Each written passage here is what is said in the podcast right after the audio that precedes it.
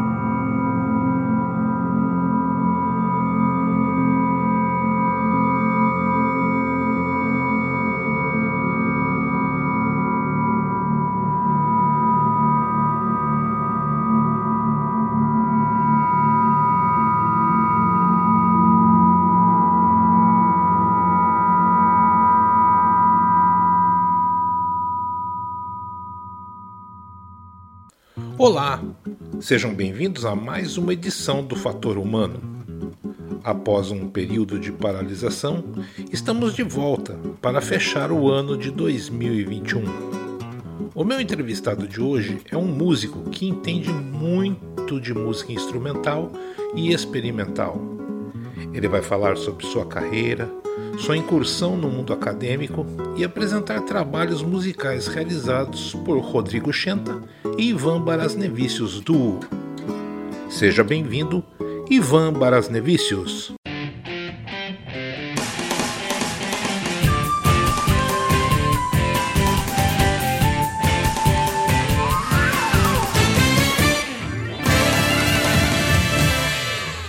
Jefferson, eu que gostaria de te agradecer pela oportunidade de poder falar um pouco sobre o meu trabalho, sobre o trabalho do Du, e quero agradecer aí você e ao programa Fator Humano aí pela, pelo cuidado aí com o meu trabalho aí. Obrigado mesmo. Eu, é, já que a gente está é, tá falando, eu estou entrevistando você, mas você tem um trabalho muito interessante, você e o Rodrigo, óbvio, né, dentro do Rodrigo Chenta e Ivan Barasnevicius Du.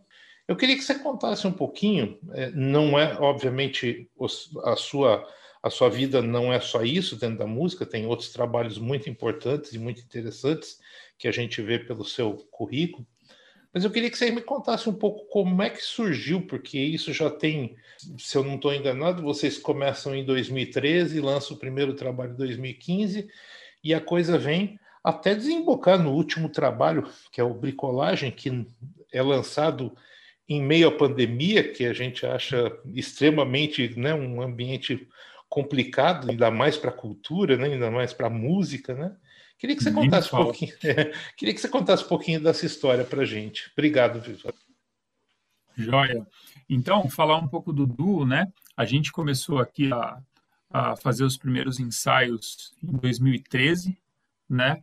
É, isso partiu de um convite meu para o Rodrigo, né? Eu sempre trabalhei com diversas formações, assim, instrumentais ou não, mas é, a proposta de fazer um duo de guitarras sempre me interessou bastante, né, pelos problemas que isso gera e achar soluções para essas questões musicais, né? Então sempre foi uma coisa que me interessou bastante. Então convidei ele para que fizéssemos um projeto e a gente começou a ensaiar, a gente começou a, a desenvolver isso, né? E, e aí esse trabalho aí ele desembocou no Novos Caminhos, que foi lançado em 2015, né? É o primeiro disco do Du Nesse disco, a gente fez algumas adaptações de músicas, né, que a gente já tinha e a gente adaptou isso para a realidade do Du. Então, basicamente essa é a, é a característica do, do, primeiro trabalho, assim. A partir de então, a gente desenvolveu outros trabalhos, assim, frequentemente foram trabalhos, assim, conceituais, né?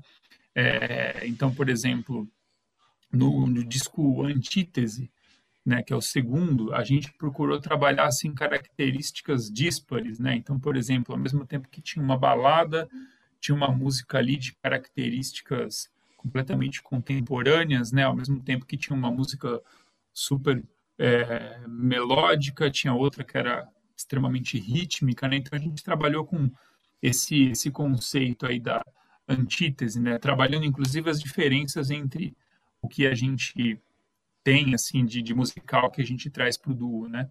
Aí, falando de maneira bem geral, né? aí, por exemplo, no, no, disco seguinte, o volume 3, acho que foi um, deve ter sido o maior disco, ou um dos maiores, assim, em termos de, de tempo, quero dizer, né? É, a gente trabalhou bastante ali o conceito de suíte, né? Então, tem várias várias das composições ali que elas estão em forma de suíte, né? Então são sequências de músicas ali, sequências de peças e na verdade correspondem a um todo, né? Uma peça maior, né? Então foi uma coisa que rolou nessa fase aí. É, no disco Simplicidade, por exemplo, outras coisas estavam acontecendo ali também. Ali também tem algumas suítes que a gente fez, a gente ainda estava nessa fase, né? Não, não, não, quer dizer que uma determinada fase ela ela é, cubra necessariamente só um disco, né? Às vezes tem coisas que perpassam os outros trabalhos, né? Mas, por exemplo, uma coisa que tem bastante no, no Simplicidade é o experimento com as afinações, né? Então, a gente usou afinações, assim, bem inusitadas nos instrumentos. Então, ao longo do disco, aí a gente vai encontrar aí as guitarras afinadas aí, basicamente, de umas quatro formas diferentes, né? Então, são composições específicas para esse tipo de, de, de, de uso dos instrumentos e que não daria para tocar com os instrumentos de forma standard, né? Então, então é isso. É, outros trabalhos, por exemplo, a gente fez um disco chamado Guitarra Preparada, onde a gente utilizou o conceito de preparação de instrumentos, né? Então, a gente pegou aquele conceito do piano preparado, né? O que seria o piano preparado? É, é, introduzir objetos, né, de maneira a alterar a sonoridade do instrumento, né? Por exemplo, você pega ali uma determinada corda ali do piano, coloca uma borracha, aí no outro você coloca um, um pedaço de madeira, tal, de maneira que você crie sonoridades completamente inusitadas, né? Então a gente fez um disco trazendo esse conceito aí para guitarra, onde a gente buscou é, sonoridades é, não convencionais, né, sonoridades estranhas, utilizando objetos, né, é, papel, resistência de chuveiro, é, espátula, chave de fenda e outras coisas mais. A gente fez um trabalho só assim. Esse aí é o guitarra preparada, né? E tem um, um, disco também que a gente fez mais recente aí só com o uso de violões de sete cordas, né? A gente a gente toca guitarra, né? Um duo de guitarra, nosso nosso instrumento principal é guitarra, mas a gente fez um disco trabalhando somente com o violão de sete cordas, né? E as possibilidades expressivas do violão de sete cordas, né? Até desembocar nesses dois últimos trabalhos aí, por exemplo, no Ballads, a gente fez é, um disco inteiro somente com balada. Então as músicas são todas lentas, são todas músicas assim que é, procuram evidenciar o aspecto é, melódico, tudo com pouca nota, vamos dizer assim, né? Tudo bem, so, privilegiando a coisa da, da, da, da música bonita, entendeu? Basicamente foi isso, né? E agora, nesse momento aí de pandemia, uma coisa que a gente colocou aí é, que a gente fez foi o trabalho com as manipulações, né? manipulações eletroacústicas, que é o bricolagem. Então, por exemplo, nesse disco, a gente trabalhou com material pré-gravado, né? A gente pegou materiais antigos que a gente já tinha e a gente fez manipulações, diversos tipos de manipulações, né? Então, foi uma coisa que, assim, foi, foi a maneira... A gente já tinha essa ideia, né? A gente já tinha várias... É, a gente trabalha com, com, com, vários conceitos aí que a gente vai vendo a possibilidade de aplicar, mas essa era uma ideia que estava, vamos dizer assim, guardada e agora foi o momento aí da gente fazer, né? A gente, obviamente, não está falando de um trabalho comercial, aquele trabalho que, que é, vai para as vendas tal. Como é que é o retorno do público para vocês, assim? É, quem são as pessoas que é, ouvem e que dão um feedback para vocês? Olha, a gente costuma trabalhar nos segmentos mais específicos assim de música instrumental, né? Então, certamente assim é um trabalho de nicho, né? Agora a gente não está tocando tal, não é adequado, né? A gente a gente fazer isso tal, é, por questões aí mais do que sabidas, né? mas é, a, gente normalmente trabalhava assim em casas específicas, né, fazendo uma parte, tem uma parte do nosso trabalho assim que, que tem a ver com isso, né, a gente é, divulgar esse tipo de material, assim, embora nem todo o nosso repertório seja adequado para fazer esse tipo de, de, de, de, de situação, né? Por exemplo, não dá para você chegar num, num, num lugar ali, né, num, num, bar de jazz, por exemplo, e ficar tocando coisas com instrumento preparado, né? Não tem a ver ali com, com o contexto ali, né? Mas é, a gente costuma divulgar nesse tipo de espaço, né? Esses lugares assim que tem essa coisa é, de nicho, né? E espaços como o seu, né? Nos interessam bastante, porque é muito difícil da gente divulgar, né? Da gente conseguir espaço para divulgar o tipo de trabalho que a gente faz, né? Então, por exemplo, um espaço como o seu aqui, que enfim, que cede espaço para que a gente possa falar sobre o nosso trabalho, né? Música independente, autoral, experimental, é de grande importância, né? Com certeza.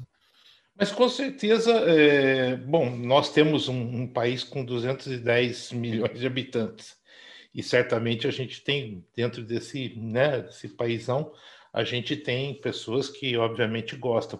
E certamente é, alguns sons que vocês fazem, até os, né, os mais trabalhados, é, acabam suscitando é, alguns outros compositores a colocar alguns desses sons dentro das, das músicas que criam depois. Eu acredito nisso, né? Sim, sim. Acho que faz bastante sentido, né? Porque é, a gente está sempre interagindo com outras obras, né? E assim é, tudo que a gente escuta acaba influenciando o que a gente faz, o que a gente lê acaba influenciando as coisas que a gente escreve ou toca também. Então, acredito que o material que a gente produz também possa, né, possa ser levado para outras pessoas e possa influenciar também, né? Não sei se foi nesse sentido que você falou, mas é, foi realmente nesse sentido, porque é, a gente escuta em alguns momentos, por exemplo, sons que alguns grupos é, começaram a tirar lá atrás, em, algumas décadas atrás, por exemplo, alguma coisa com sintetizador e de repente a gente escuta em alguns depoimentos dizendo assim: ah, tal cantor, alguém famoso, né, se interessou por esse som que a gente tirava nesse sintetizador, tal, né? Então, assim, a partir disso, eu imagino que alguns sons que vocês produzem também deve é, criar alguma expectativa e deve eh, levar alguns outros compositores a quererem usar isso dentro do seu processo né, de criação. Né? Então, você respondeu bem nisso mesmo, porque é, é, lógico que a pessoa não vai copiar tudo que você está fazendo, mas tem coisas que é, vão suscitar uma curiosidade. Aí, se eu colocasse isso na minha música e se eu levasse isso para minha composição, né? Isso deve ocorrer bastante. A gente tem muito. Eu, eu digo que o Brasil é um celeiro de músicos é, muito bons, né? A gente tem pessoas que a gente nem conhece, mas que são excelentes músicos, né? Então eu acho que isso deve, de alguma forma, deve se alastrar por aí também, né, Ivan? É, eu acho que sim, né?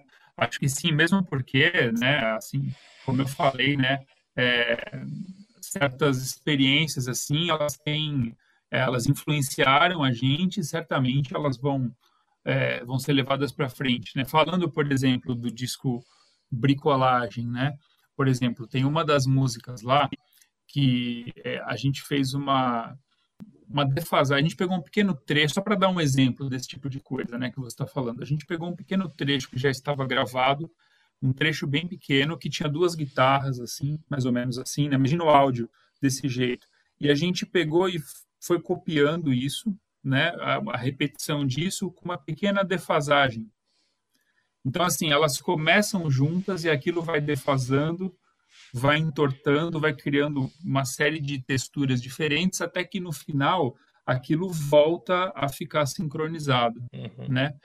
Então, é, essa aí é a nossa 10 milissegundos guitar phase, né? Então, é, isso aí foi inspirado por uma peça do Steve Wright, né? Que ele fez isso com com os violinos, né? E a gente trouxe esse tipo de técnica para o universo da guitarra, né? Legal. Então, tem uma outra música também que chama isso tudo no bricolagem que eu estou falando, né? Uma música que chama Violão Embaralhado. Então, o que, que a gente fez? A gente pegou é, os arquivos do nosso disco de violão e a gente fez exatamente o que se faz com um baralho. Sabe quando a gente vai jogar baralho? Imagina assim que o baralho está todo certinho, tudo na ordem, assim, ais, dois, três, dois, três, quatro, cinco, seis, sete, etc. Aí você pega e mistura tudo aquilo de um jeito completamente aleatório e depois você abre para ver o que, que aconteceu. Provavelmente vai estar tá numa série completamente inusitada, né? E a gente fez isso com a peça de violão, né? Então, é, isso aí também é uma tem uma referência num outro compositor que é o John Cage né? Então, o que, que a gente fez nesse último disco, né, devido a essa situação toda aí também que a gente está vivendo, é, isso foi uma forma da gente trabalhar com essa situação de maneira criativa. Né? Então, a gente pegou diversos materiais que a gente já tinha gravados e a gente manipulou esses materiais. Um outro exemplo também que a gente fez, que é, é uma das músicas que chama Serra do Cafezal de Lacerada, porque assim, a Serra do Cafezal ela é uma música que ela tá, ela tem duas partes que foram gravadas e elas estão no primeiro disco, no Novos Caminhos. Aí o que, que a gente fez agora? A gente pegou um fragmento de 10 segundos, se eu não me engano, um pedacinho ali da peça, né? Que é uma, um, de uma das partes, e a gente fez literalmente assim, a gente esticou ela, a gente dilacerou. Então, um fragmento de 10 segundos virou uma peça de 8 minutos. E quando você faz isso, o que, que acontece? É, diversos detalhes que estão ali naquele pequeno arquivo de áudio, coisas que a gente não consegue perceber porque acontecem de maneira muito rápida, quando você faz isso de esticar, você consegue ver, né? É, você consegue ouvir, você consegue ouvir, né? Nossa, esse negócio eu não tinha percebido que estava aqui. Para a gente, antes era uma coisa que era uma nota que acontecia, e você vai ver que essa nota tem uma série de nuances, né? Então, essa técnica da dilaceração, ela é bem interessante porque ela faz você enxergar coisas que, a princípio, você não conseguiria. É, a gente, foi uma das, uma das coisas que a gente fez aí nesse disco. Então, é, esse disco também é uma coisa que é importante de comentar, ele foi o primeiro que foi gravado no, no, no estúdio do Rodrigo, né, que é o Chentas House Studio. E foi uma coisa que a gente fez, o trabalho de, de manipulação, ele foi feito totalmente através do Zoom. Porque devido à pandemia, né, a gente não fez aquele trabalho de se encontrar para fazer a mixagem e a masterização do disco. Não, eu fiz aqui de casa, ele fez da casa dele. A gente fez tudo pelo Zoom. Então, foi uma coisa interessante, porque foi um disco composto né, é, manipulado totalmente através aqui do Zoom. Então, isso foi uma coisa inédita no nosso, nosso trabalho. Né? Além de ter sido feito no estúdio dele, né, também foi feito completamente de maneira remota, né? Isso, assim, a gente não tinha feito até agora. Né? Você, você considera que a, a, tecnologia foi muito boa nesse processo? Ou seja, é, mesmo você estando à distância, vocês chegaram no, no, no, resultado que vocês gostariam? Sim, sim. Eu acho que a, a, a, tecnologia ela facilitou totalmente esse processo, né? Porque senão provavelmente a gente não teria outra maneira de fazer a não ser se, se a gente se arriscasse, né? O que não é muito adequado nesse período, porque esse trabalho de estúdio aí, de maneira geral, ele é aquele trabalho que você fica fechado ali por horas, né? Exatamente. Então, é, é exatamente o que não se deve fazer, uhum. né? Embora algumas pessoas achem que sim, mas a, a pandemia, ela continua aí e continua sendo um risco muito grande, né?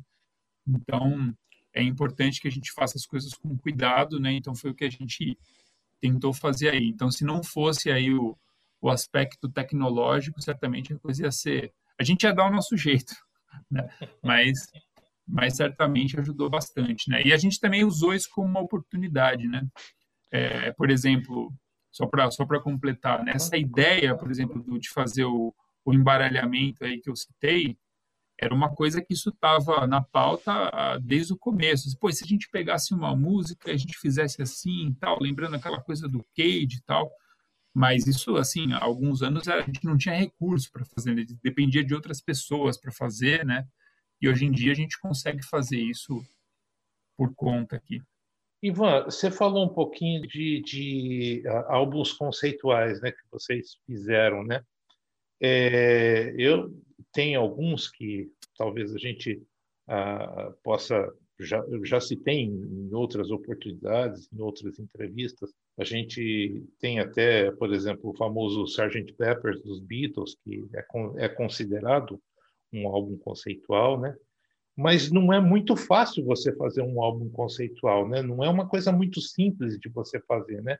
Você tem que construir um, um roteiro específico para que isso aconteça, né? É, exato. Mas esse processo aí que eu estou falando, né, de, de fazer com um, um, conceito aí, é uma coisa que também, ao mesmo tempo, é, por mais que a gente tenha buscado isso, mas também é uma coisa que rolou naturalmente, né? Tá. Não é que a gente, assim, a gente tem várias músicas prontas, e aí a gente fica assim, putz, mas eu precisava de um conceito aqui para conseguir fazer. Não. É, é que essas ideias, elas têm pintado. Frequentemente, os últimos trabalhos do duo, eles têm surgido como... É, com, com, esse tipo de, de característica, né? Por exemplo, e se a gente fizesse um disco só de violão? E se a gente fizesse um trabalho só com os instrumentos preparados, né? A partir daquela daquela ideia, né, a partir daquela, daquele conceito, aí a gente desenvolve. Como é que é o seu processo criativo? Porque eu imagino que cada compositor é, tenha um, um, uma maneira de, de, de, de se expressar, é, seja pela observação, seja por ideias, às vezes por intuição ou conversas com outras pessoas, vai surgindo assunto. Como é que é o seu processo? Você falou aí do Serra do Cafezal. Eu imagino que é, seja um lugar que para você seja até meio especial. Fala um pouquinho para mim como é que é isso daí, Ivan. É, então, aí assim, como é música instrumental, então, assim, normalmente, como você não tem um texto, né? embora o texto ele não, não tenha também uma um sentido fixo, né? Esse sentido ele é atribuído, né? Mas com a música instrumental isso talvez fique mais aberto ainda, né? Mas, por exemplo, acho que eu posso citar duas situações assim que acho que podem ilustrar isso aí que eu estou falando, né? Então, por exemplo, tem duas músicas assim que são músicas que eu fiz para minha filha, que é a Pietra, né? E então assim, tem uma que chama Tema para Pietra, uma música que eu fiz um pouco antes dela nascer, e tem uma outra que chama Suíte da Bailarina, né? Então, músicas que eu fiz que eu fiz para ela, assim. Então, esse, esse, esse foi o, o que esse foi o mote, né? Agora, por exemplo, a, a, série de músicas Serra do Cafezal. Então, o que é a Serra do Cafezal? Um lugar aqui perto, aqui de São Paulo, né? Sentido Curitiba ali, mais exatamente ali na cidade ali de Miracatu. É, então, é um lugar onde eu costumo ir para descansar e tal, um lugar que tem bastante mato, bastante verde, né? Então, é um lugar que eu gosto muito de ir para descansar. E frequentemente nesse lugar eu estou com meu violão ou com a minha guitarra. Então, assim, diversas músicas que eu já fiz, assim, elas surgiram nesse lugar. Inclusive as músicas cujo nome é Serra do Cafezal. Né? Eu estava fazendo exatamente na Serra do Cafezal, né? Então tem esse esse tipo de situação, né? Então é, costuma ser o, o, motivo, assim, né? Você, você olha, por exemplo, é, você diz que você vai para descansar, mas obviamente a gente tem tido uma certa degradação ambiental no, no país tal. É, isso é uma coisa que preocupa? Isso é uma coisa que entra também na sua composição? Sim, sim, né? E não de forma direta, sim, né? Mas, mas certamente é uma questão, né? Lá, por exemplo, um lugar muito bonito, mas é, que tem vários problemas desse tipo, né? vários desequilíbrios, né? Então, é, certamente isso é uma preocupação, né? E, e certamente, é, por acaso, tudo bem que no caso da Serra do Cafezal dilacerada, a dilaceração ela é uma referência técnica de composição que foi utilizada, né? Que é a dilaceração né? Mas, é, mas também tem a ver com isso, né? Porque o nome da peça que está no bricolagem aí ficou Serra do Cafezal de Lacerada, né? É. Então acaba sendo, acaba tendo uma relação com isso também, né? Ivan, eu queria eh, fazer uma pergunta para você, talvez remetendo, um, voltando um pouquinho, né? Porque é uma pessoa que eu já tive o prazer de entrevistar quando eu ainda estava na rádio Unicamp, né? Que trabalhava lá, eu tive a oportunidade de, de entrevistá-lo quando ele veio para a entrega de um prêmio aqui em Campinas, né? E eu junto com a Isabel, que é uma cantora, né, fabulosa e que fez um trabalho sobre ele, nós fizemos essa entrevista que foi com o Ginga, que foi o teu assunto de, de, de, de mestrado, né? Você fez um, o seu mestrado foi sobre uma obra específica do Ginga, né? O que, que você poderia falar, você que hoje também é um doutorando né, da, do Instituto de Artes da Unicamp, lá, né? É, o que, que você poderia falar desse trabalho que você fez sobre o Ginga, o quanto ele foi importante na sua formação? Então, sobre o Ginga, é, certamente é, acompanho o trabalho dele desde sempre, assim, né? Desde a da época da minha graduação lá na FAAM.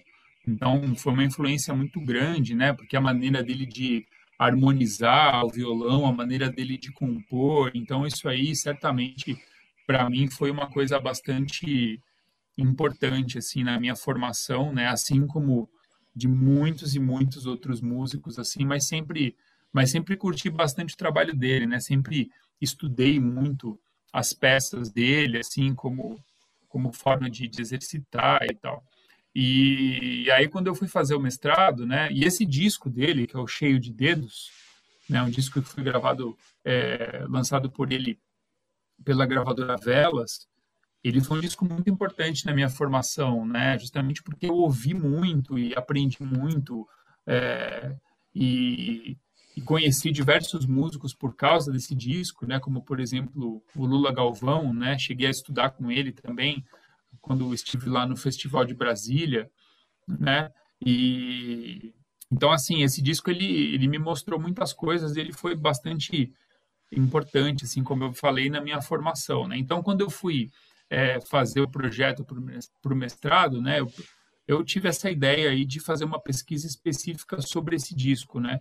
Isso é uma, vamos dizer assim, é uma uma maneira que se costuma trabalhar bastante ali na música, ali no Instituto de Artes, né, fazendo análise de discos, né, trabalhando a partir de discos, né? Então, eu quis fazer a partir desse disco aí.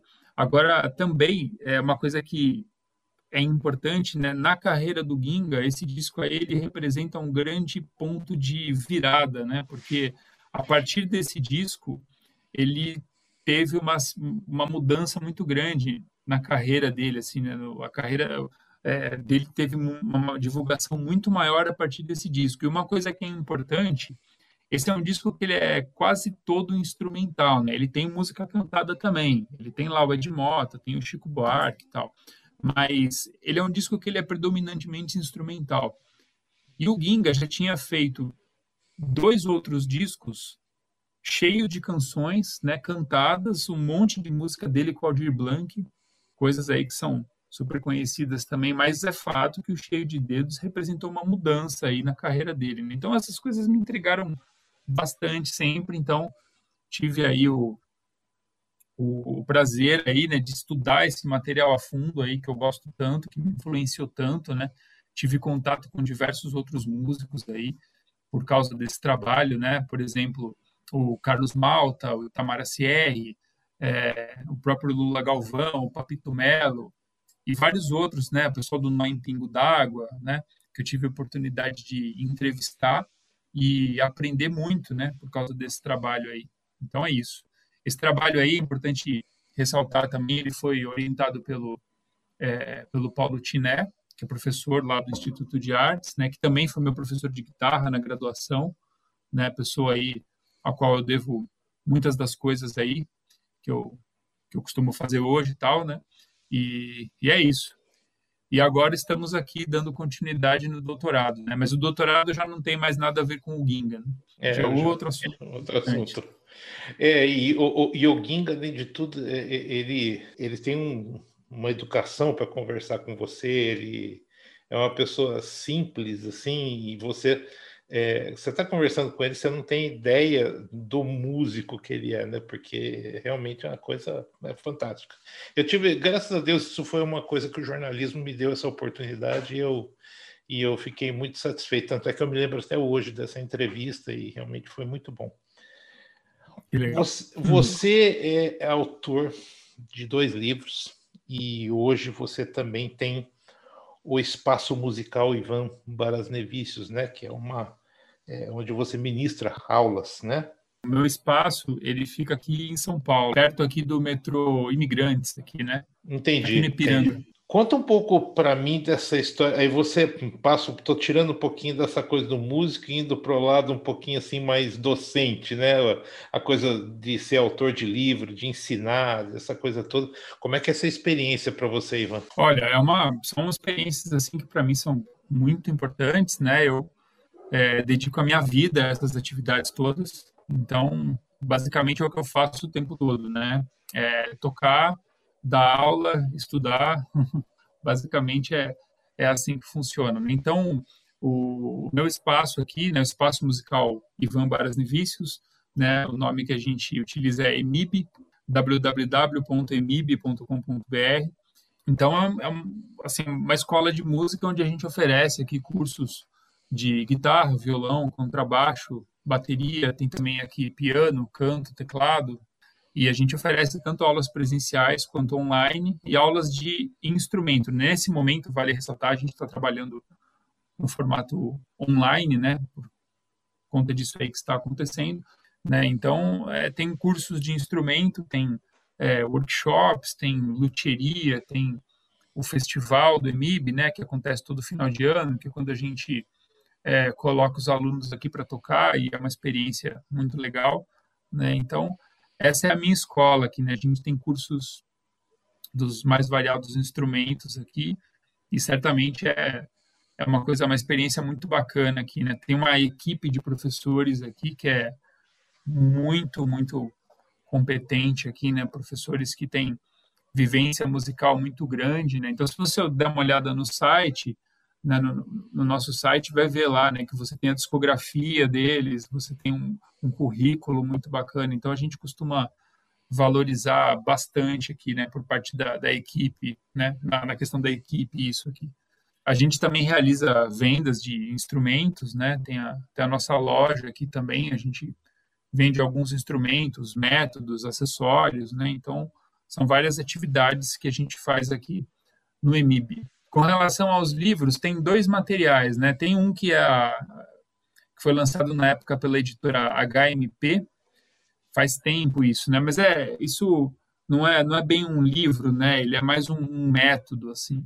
E o nome é Harmonia para Contrabaixo, né? Então, na época que eu escrevia para a extinta revista Cover Baixo, é, então tinha uma coluna de harmonia lá, onde eu tratava aí de aspectos relacionados a essa disciplina. Então, fiz um material voltado para o contrabaixo, tratando desse assunto. Então, isso aí fazia parte, na época, de uma série chamada Toque de Mestre. Então, tem uma série de, de, de, de métodos, assim, com essa característica, né? Série Toque de Mestre. Então, então isso foi feito. E, posteriormente, é, o método completo de harmonia, né? Ele foi feito pela editora Irmãos Vitali. Tem um tempo já esse material aí, né? Então, esse livro aí eu costumo usar nas minhas aulas e em outros lugares também ele é utilizado em algumas faculdades, escolas, enfim. Né? É, isso é, é, é, é, legal você ver o, o seu material é, sendo utilizado por outras pessoas, uma base de trabalho de outras pessoas. É gratificante esse tipo de coisa para a nossa vida, né? Com certeza, né? O que a gente é, quando a gente consegue ajudar uma outra pessoa a compreender um determinado assunto, assim, isso certamente é, é a, a, função básica do professor, né? Então, é, isso certamente dá um, uma grande satisfação, sim, sem dúvida. Ivan, nosso tempo já está tá seguindo. Queria fazer uma, uma pergunta para você, bem assim, é, bem pessoal mesmo e sem desmerecer é, músicos que aprenderam na vida, né? Mas para você, qual é a importância é, de se frequentar uma faculdade, de se estender esses, é, como você fez mestrado e agora o doutorado, tal? Qual é a importância dessa formação? É, eu já fiz essa pergunta para muitos alunos, né? É, eu queria ouvir de você a tua experiência pessoal. Qual que é a importância de você prosseguir com esses, indo conhecendo mais através da, do, dos estudos, das pesquisas da academia? Olha, é, isso assim para mim tem sido uma fonte inesgotável assim de, de conhecimento, né? Então é como se a gente continuasse sempre procurando, procurando, procurando, procurando e a gente vai se aprofundando e a gente vai dando sequência para as coisas, né? Então, é tudo é, fruto, na verdade, de uma, de uma grande curiosidade, né? que não, não cessa nunca. Eu acho que esse, esse é o ponto e esse é, esse é o, essa é a razão que, que a gente deve, é, deve ter, no meu entender, né? para fazer esse tipo de coisa. É a vontade de entender mais, a vontade de pesquisar, né? Então, é isso. Agora, existem diversos caminhos assim para se fazer isso, né? É, e eu acho que isso depende muito da vivência de cada um, assim, uhum. entendeu? Não é que você precisa seguir este caminho e se você não seguir este caminho, você não vai ser um músico completo. Isso é isso é bobagem, isso é elitista e preconceituoso, né? Uhum. É bom que se fale, né? Então, eu acho que cada um tem a sua a sua vivência aí, cada um tem a sua maneira de, de trabalhar com, com, com, esse tipo de coisa, tem a sua maneira de estudar, né? Então, cada pessoa acha o seu caminho aí, né? Tem gente, por exemplo, que, que aprendeu as coisas de maneira completamente diversa, né? E tem gente que vai até um ponto e muda de rumo, tem, enfim, tem N formas de fazer, né? Eu acho que é sempre é, me pareceu muito complicado essa coisa de encaixar as pessoas, colocar as pessoas nas caixinhas, né? Para uhum. fazer isso, precisa fazer isso tal. Então, né? Agora, eu tenho o meu processo, né? Eu tenho, é, assim, tenho esse caminho aí que eu tenho feito, né, que me, me, traz bastante. Claro que me gera muita angústia também, né? Porque conforme você vai procurando, você vai encontrando mais coisas que você não sabe. E isso é um processo, é um processo que acaba sendo, sendo tenso. Né? Uhum. Mas estamos aí, faz parte. Ivan, é, só, vamos repetir para quem quiser conhecer mais o seu trabalho, conhecer o EMIB. É, repete para a gente o endereço que a pessoa pode entrar, pode conhecer, se ela tiver vontade de fazer um curso lá, passa essas informações para a gente, por favor. Claro, claro. Então, a minha escola, o EMIB, www.emib.com.br, né? Espaço Ivan, Espaço Musical Ivan Barasnelícios. É, quem quiser falar comigo também aí, estou em todas as redes, Facebook, Instagram, etc né? Ou em quase todas, né? Não, não estou em todas, mas estou em várias delas, né? Então, também procurar pelo meu nome, né? O meu nome é difícil, mas também uma vantagem é que se fala da mesma maneira que, que se escreve, né? Então, Ivan Barras Nevícios, é só me procurar aí que vou ter o maior prazer em trocar uma ideia aí e esclarecer qualquer dúvida. E fora que lá dá para escutar o trabalho, né? Dá para ouvir o, o trabalho de vocês. Lá tem muita música lá né? no, no, na página e, também, né? Dá para conhecer tem, bastante. Tem, Exatamente. Lá no meu site tem todas essas informações, né? Tem a discografia, tem o trabalho do Du e vários outros trabalhos também que eu já fiz e, e que dá para ouvir lá também. Tem o link para os livros, né? Tem o link para os cursos. Então, dá para dá para ter acesso a todo esse material que a gente está falando aqui. Legal. Olha, assim como a gente começou o programa com Sala das Orquídeas, né, na abertura do programa, a gente é, tradicionalmente nos programas que a gente envolve música, a gente vai encerrar o programa com Balada Sem Acidentes, né, que é uma composição Rodrigo Chenta e Ivan Barasnevicius Du, e acho que as pessoas devem, quem não ouviu, deve ouvir, enfim, deve curtir porque assim é, é profissional mesmo, entendeu? Então eu estou falando isso, eu estou assinando embaixo o trabalho deles porque é, eu gostei muito. Ivan, muito obrigado por ter assim se disposto, ter vindo falar, a gente conversar. É, o fator humano está sempre de portas abertas para vocês, né? É, sempre que tiver um trabalho novo sendo lançado, comunique a gente, a gente tem o maior prazer em é, avisar as pessoas de que há um trabalho novo, entendeu? De que há uma, uma coisa nova aí acontecendo, né? E eu queria te parabenizar pelo trabalho, você e, e por conseguinte o Rodrigo também, né? Pelo trabalho de vocês e que vocês tenham um sucesso, que vocês tenham é, vida longa nesse trabalho maravilhoso e lá no EMIB também. Obrigado. Jefferson, queria te agradecer demais aí pela oportunidade aqui de falar um pouco sobre o meu trabalho, falar sobre o disco que está sendo lançado aqui, né? Quem quiser também buscar, a gente está aí no Spotify. O nome do disco é Bricolagem e, e o nome do, do, duo, né? Para procurar mais fácil, Rodrigo Chenta e Ivan Baras Nevicius Duo. Então, é isso, eu quero agradecer demais aí, Jefferson, o espaço aqui no Fator Humano. Quero mandar um abraço também aqui para um amigo aqui que falou do seu programa, que é o Rodrigo Granja. Né, é, Rodrigo, que... grande parceiro. Exato, né, que me falou aqui sobre o, sobre o programa. E é isso, vida longa aí ao Fator Humano. Obrigado, obrigado. Bom, pessoal, é isso. Hoje eu conversei então com o Ivan Baras Nevícios, né? Um músico de primeira classe, né? E que tem um trabalho maravilhoso. E é isso. Eu agradeço demais a audiência de vocês, mas não vou embora. Ainda tem balada sem acidentes para vocês ouvirem. Mas antes de a gente se despedir, eu gostaria de eh, encerrar desejando realmente um Natal muito abençoado a todos os ouvintes, a todas as pessoas, enfim e gostaria realmente que a gente pudesse ter o espírito de Natal presente, né, como um importante fator humano. E que o início do próximo período 2022 seja de muita confiança, muita confiança, muita fé, né, muita crença no trabalho sério daqueles que querem realmente fazer desse mundo um lugar melhor para a gente viver e para as futuras gerações. É isso. Um abraço a todos, a gente se vê no próximo ano Fiquem com Deus. Até lá.